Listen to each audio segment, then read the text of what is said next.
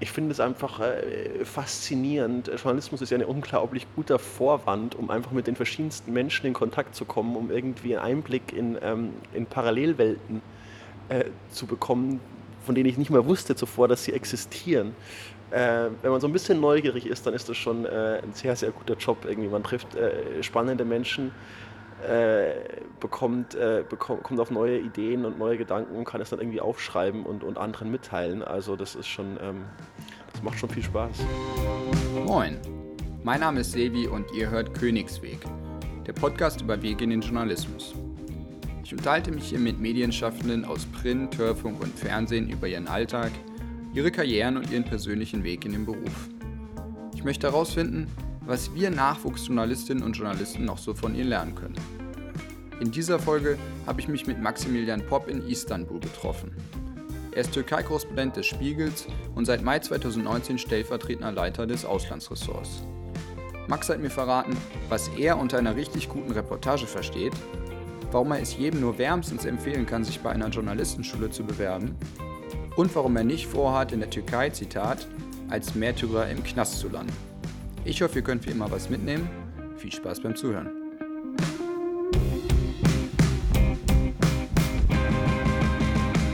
Wir befinden uns heute in einem kleinen Café in Galata, im lebhaften Herzen Istanbuls.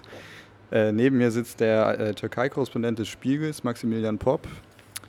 Max, iyiyim. Äh, Max, erklär uns doch mal, wie wird man Auslandskorrespondent beim Spiegel? Was war dein Königsweg in den Journalismus? Ich glaube, äh, es gibt äh, wie so oft im Leben keinen Königsweg und nicht den einen Weg, äh, weder äh, zum Spiegel noch dann irgendwie ins Ausland. Ähm, ich war, bevor ich nach Istanbul gegangen bin, äh, für den Spiegel schon sechs Jahre in, ähm, in der Redaktion in Hamburg, ähm, Berlin und Dresden. Ähm, Im Deutschlandressort damals, Deutsche Politik ähm, hatte zuvor aber in Istanbul studiert und als es dann die Möglichkeit gab, als hier die Stelle frei wurde, ähm, 2016, habe ich mich darauf beworben und ähm, es hat geklappt und seither bin ich hier.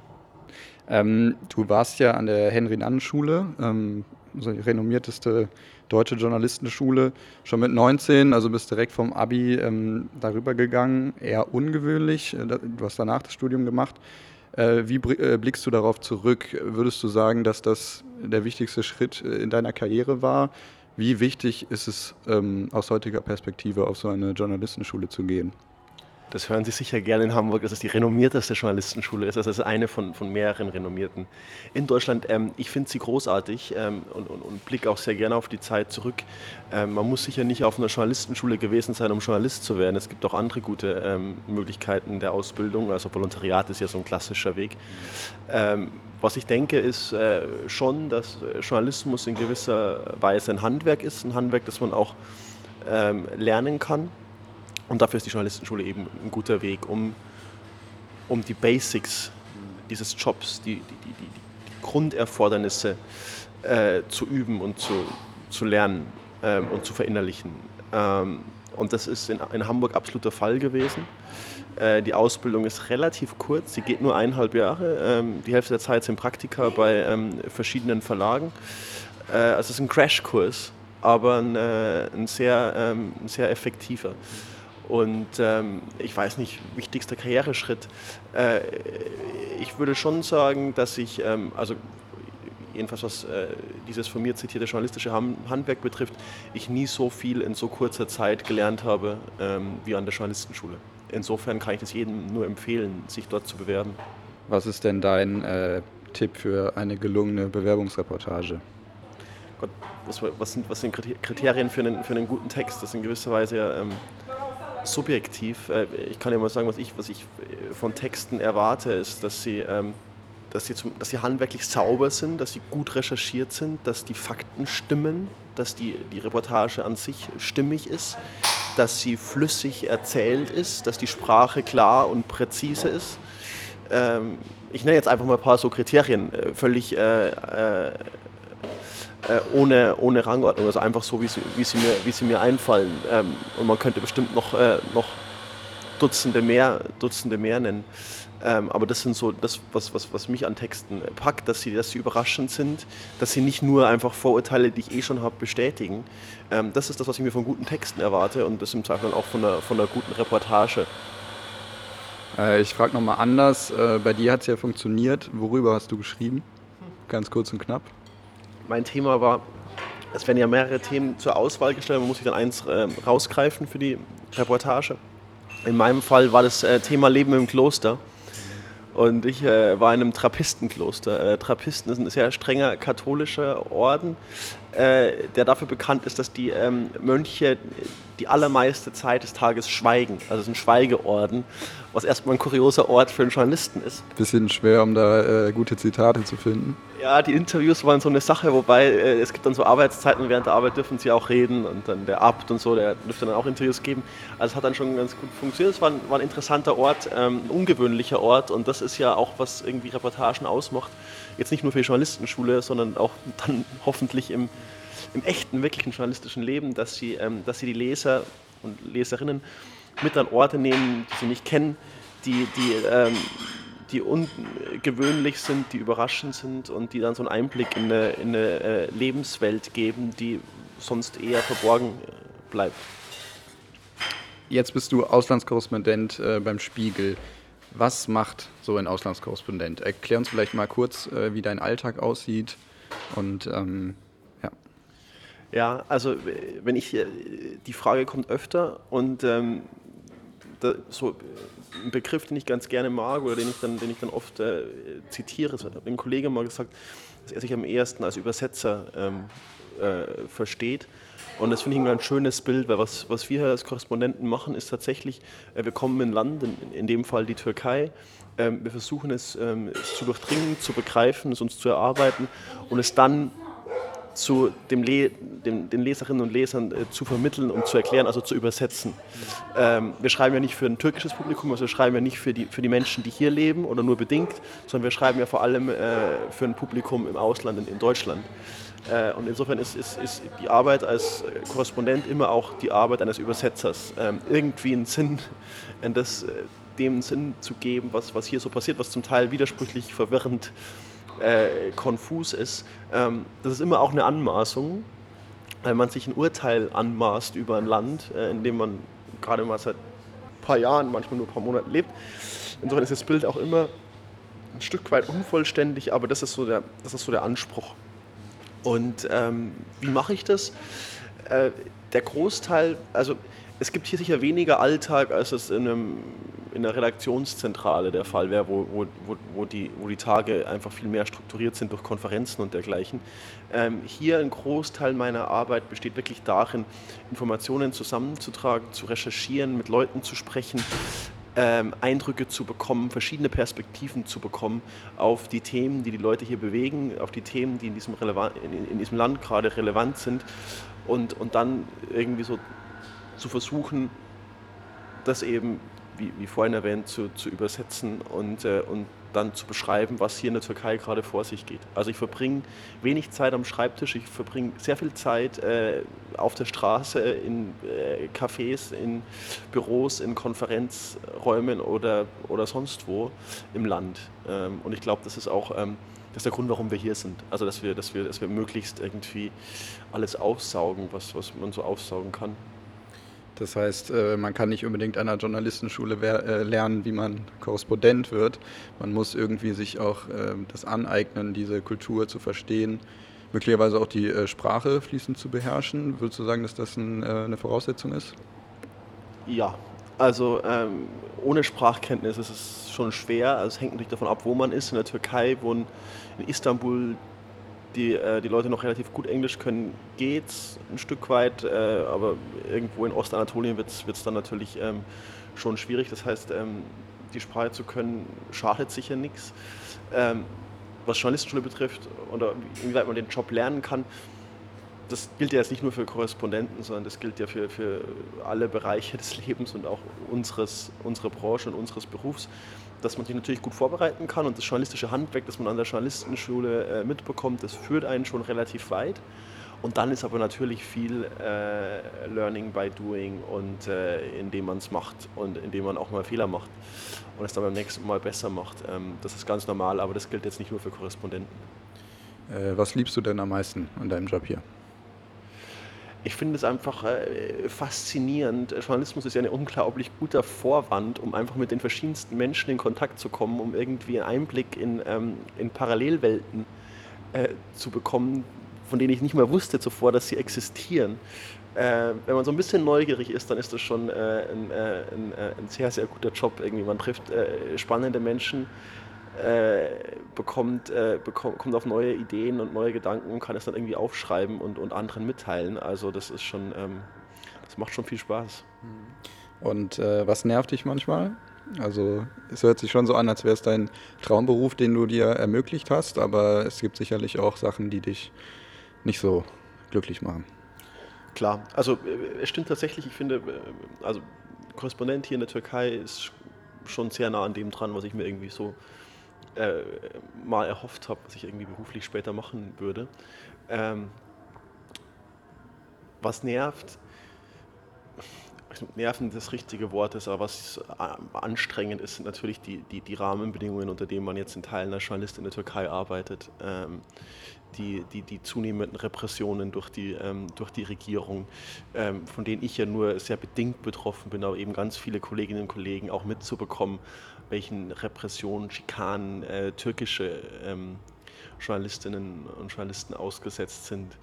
Ähm, das ist schon ähm, das ist schon beunruhigend und das ist dann auch schwer, nicht zynisch zu werden, mhm. weil ähm, die Richtung, die dieses Land unter Erdogan vor einiger Zeit eingeschlagen hat, ist einfach eine, eine sehr, sehr bedenkliche und sehr, sehr viele Menschen leiden hier unter den, unter den Zuständen, denen die Regierenden zu verantworten haben. Ähm, und, äh, und das ist nicht immer, das ist nicht immer ganz einfach. Ähm, ist nicht immer ganz einfach, irgendwie dann trotzdem weiterzumachen und zu sagen, es, es, es gibt nach wie vor Hoffnung, wenn man eben mitverfolgen und mit beschreiben musste, wie ein Land Stück für Stück in der Diktatur abgleitet. Ähm, so wie es in der Türkei in den letzten Jahren geschehen ist. Ähm, das ist, das ist äh, schon, das setzt einem schon zu. Äh, du hast mal in einem Interview gesagt, äh, im vergangenen Jahr, ich habe nicht vor, als Märtyrer im Knast zu landen. Ähm, wenn ich mir das Zitat ansehe, wie schaffst du es da eine Balance zu finden zwischen äh, Selbstschutz und äh, ja, knallharter kritischer Berichterstattung, die ja auch mit gewissen Risiken verbunden ist? Ich erinnere mich irgendwie an dieses, an dieses Interview und dieses Zitat. Es war in irgendeinem Kontext und das haben sie dann, äh, wie Journalisten eben so sind, äh, zugespitzt in die Überschrift gezogen, äh, weil es irgendwie so, so, so, ein bisschen äh, äh, plakativ ist. Ja, es verfolgt dich jetzt, nehme ich mal an. Alles, was man sagt, verfolgt einen früher oder später. Das, das, damit, muss man, damit muss man leben. Ähm, ich glaube, was ich damals gemeint habe, war, ähm, und das, dahin, darauf zielt ja auch deine Frage ab, ist, ist so dieses Spannungsfeld, ähm, kritisch berichten äh, in einem Land, äh, das ganz hier keine Demokratie mehr ist, sondern schon sehr viel mehr Diktatur als Demokratie, in dem mehr als 150 Journalistinnen und Journalisten im Gefängnis sitzen. Ähm, wie macht man das? Und um, was ich damals gesagt habe, was ich, was ich heute genauso sehe, ist, ähm, was natürlich, was, was für mich nicht geht, ist in irgendeiner Weise Kompromisse zu machen in der Berichterstattung. Ähm, ist die Regierung nicht zu kritisieren für Dinge, die kritikwürdig sind, weil ich irgendwie persönliche Konsequenzen fürchten würde. Ähm, Wäre das der Fall, dann müsste man, finde ich, so ehrlich sein und sagen, okay, eine Berichterstattung aus diesem Land, über dieses Land ist nicht mehr möglich, man muss die Türkei verlassen und wie es manche ja getan haben, eben aus dem Ausland über, über die Türkei berichten. Ähm, ich glaube nicht, dass es jetzt schon so weit ist, aber wir sind äh, ganz sicher an der, an der Grenze, also wir sind auf, auf, auf relativ dünnem Eis unterwegs. Ähm, was dann das Zitat impliziert ist, ähm, keine Kompromisse zu machen, bedeutet im Umkehrschluss aber nicht, es jetzt irgendwie drauf, drauf anzulegen. Und, äh, und es, geht mir nicht darum, hier irgendjemanden zu provozieren. Es geht auch nicht darum, irgendjemanden schlecht zu machen, sondern ich versuche möglichst wahrhaftig äh, über das äh, zu berichten, was in der Türkei vor sich geht. Wenn es nun mal eine Regierung gibt, wie, die, wie das Erdogan-Regime, die ähm, systematisch äh, Rechtsstaatlichkeit, Demokratie, Meinungsfreiheit verletzt und abbaut, und auslöscht, ähm, dann fände ich es einfach äh, unverantwortlich, das nicht so ähm, zu benennen. Das mache ich. Gleichzeitig versuche ich natürlich auch immer, denen äh, Raum zu geben, auf Kritik zu antworten, ihre äh, Perspektive darzustellen. Das klappt nicht immer, weil die Bereitschaft nicht immer sehr groß ist, mit äh, kritischen Medien äh, zu sprechen innerhalb der türkischen Regierung. Ähm, so, und ähm, es ist gar nicht so fürchterlich kompliziert, ehrlicherweise. Ähm, jetzt diesen, weil du meinst, wie, wie, findet man, wie findet man da die Balance? Ich glaube, es geht gar nicht um Balance. Ich glaube, ähm, geht darum, den Job hier jeden Tag so gut, so gut zu machen, wie es geht, so wie ich ihn auch in Deutschland machen würde. Äh, nicht darüber nachzudenken, was das für Konsequenzen haben könnte. Und natürlich aber wachsam zu sein und wenn es, äh, wenn es Anzeichen gibt, ähm, dass, dass, dass die Regierung beispielsweise gegen mich vorgehen würde, dann eben die Konsequenz zu ziehen, die dann für mich wäre, ähm, das Land zu verlassen. Hat denn dir das äh, türkische Regime schon mal sprichwörtlich auf die Finger gehauen? Nee, ich konnte, ähm, konnte bis hier, bisher ähm, hier relativ äh, unbehelligt arbeiten. Ähm, das, da ging es vielen Kollegen anders, äh, wie gesagt, gerade den, den türkischen. Aber ähm, bei mir war, ähm, bei mir gab bislang, äh, ich, hab, also ich persönlich habe bislang äh, da keine, keine Schwierigkeiten gehabt. Ähm, gab es denn trotzdem irgendwie eine brenzlige Situation, äh, an die du dich erinnerst, die du uns beschreiben könntest? Wie gesagt, für mich, für mich nicht. Mhm. Äh, mein Vorgänger äh, hatte, hatte, hatte, hatte, hatte ein großes Problem, musste dann auch ausreisen. Äh, Hassan Kassim war, war hier als Korrespondent für Spiegel Online damals mhm. äh, und hat die Akkreditierung nicht hat die Pressekarte nicht bekommen, die Akkreditierung wurde nicht verlängert und dann musste er äh, das Land verlassen, fluchtartig. Äh, das war äh, ziemlich brenzlig, aber dergleichen habe ich bislang nicht erlebt. Und du hast eben erzählt, dass du auch engen Kontakt zu ja, Journalist, türkischen Journalisten hast und Journalistinnen. Ähm, viele sind auch mit dir befreundet. Ähm, wie würdest du uns erklären, wie ein Journalist in der Türkei arbeitet? Also äh, gibt es nur praktisch die Situation, dass man entweder Regierungssprecher ist und auf der anderen Seite äh, mit einem Bein im Gefängnis oder gibt es da noch irgendwas dazwischen? Es kommt leider diesem, dieser Extremsituation schon relativ nahe. Also die, äh, die Mehrheit der Medien ist gleichgeschaltet, das kann man nicht anders sagen. Die sind äh, in Besitz von Freunden äh, der Regierung. Äh, und dort findet man wenig, äh, wenig Kritik, dort findet man wenig objektive Berichterstattung. Ähm, es gibt dann ein paar verbliebene oppositionelle äh, Medien und die sind aber natürlich massiv unter Druck. Ähm, mit einem Bein im Gefängnis ist schon ähm, ist natürlich, ist natürlich äh, sehr deutlich und, und hart ausgedrückt, aber, aber nicht ganz falsch. Also ich glaube, wer heute wirklich ähm, präzise und, und tiefergehend recherchiert zu, zu ähm, kontroversen, heiklen Themen, sei es Korruption in der Türkei, sei es die Kurdenfrage ähm, und vieles mehr, äh, der muss damit rechnen, dass es Konsequenzen hat und die Konsequenzen sind leider eben oft, dass man die eigene Freiheit verliert. Insofern ist, ist das, wie du es formulierst, nicht falsch. Was würdest du denn uns Nachwuchsjournalisten und Journalistinnen mit auf den Weg geben äh, für unsere berufliche Zukunft? Was ist dein Abschlussplädoyer? Es fühlt sich seltsam an, mit 33 irgendwelchen Kollegen und Kollegen irgendwas auf, mit auf den Weg zu geben. Also äh, weiß ich nicht, ob ich dazu überhaupt in der Lage bin oder in, in, in der Position. Erstens, was ich mal gemacht habe und was glaube ich irgendwie, ähm, was sicher kein schlechter Rat ist, ist, äh, dass man äh, Journalismus lernt, indem man als Journalist arbeitet. Das heißt, äh, es klingt sehr banal, ist es auch, ähm, aber dass man eben so, so, früh, so früh wie möglich, äh, wo immer man kann, äh, schreibt, sendet, äh, welche Form auch immer, aber dass man eben irgendwie Erfahrungen sammelt. Und das muss nicht sofort irgendwie bei ganz großen Medien sein. Das kann genauso gut äh, äh, Schülerzeitung, Studentenmagazin, Lokalzeitung, sogar eher dort, weil man dort irgendwie mehr Freiräume hat und, äh, und, und, und, Platz und Raum, um, um, um, äh, um zu schreiben und, äh, und als Journalist zu, ähm, zu arbeiten. Ich glaube, das ist, das ist so das absolut, ähm, die absolute Grundvoraussetzung. Alles andere kommt dann. Ähm, das ist, wie gesagt, ich habe es anfangs unseres Gesprächs erwähnt. Ich finde, Journalismus ist, ist, ist eben in, in, weiten Teilen Handwerk. Und dieses Handwerk lernt man, indem man es äh, indem eben ausübt. Und, äh, und das sollte man, wenn man Journalist werden will, und dazu kann ich nur jeden ermutigen, weil es ein fantastischer Job nach wie vor. Die Bedingungen sind nicht mehr ganz so einfach. Mhm. Arbeitsmarkt ist nicht mehr ganz so, so einfach, wie es vielleicht vor, vor ähm, 15, 20 Jahren war. Ähm, aber trotzdem, es gibt nach wie vor Jobs im Journalismus und es ist, äh, es ist, finde ich, der schönste Beruf, den ich mir vorstellen kann. Ähm, und das heißt, wenn man ähm, das für sich, ähm, für sich wählt, so einen Weg, dann, ähm, dann kann ich jeden darin nur bestärken und eben äh, raten, möglichst, möglichst viel journalistisch zu arbeiten.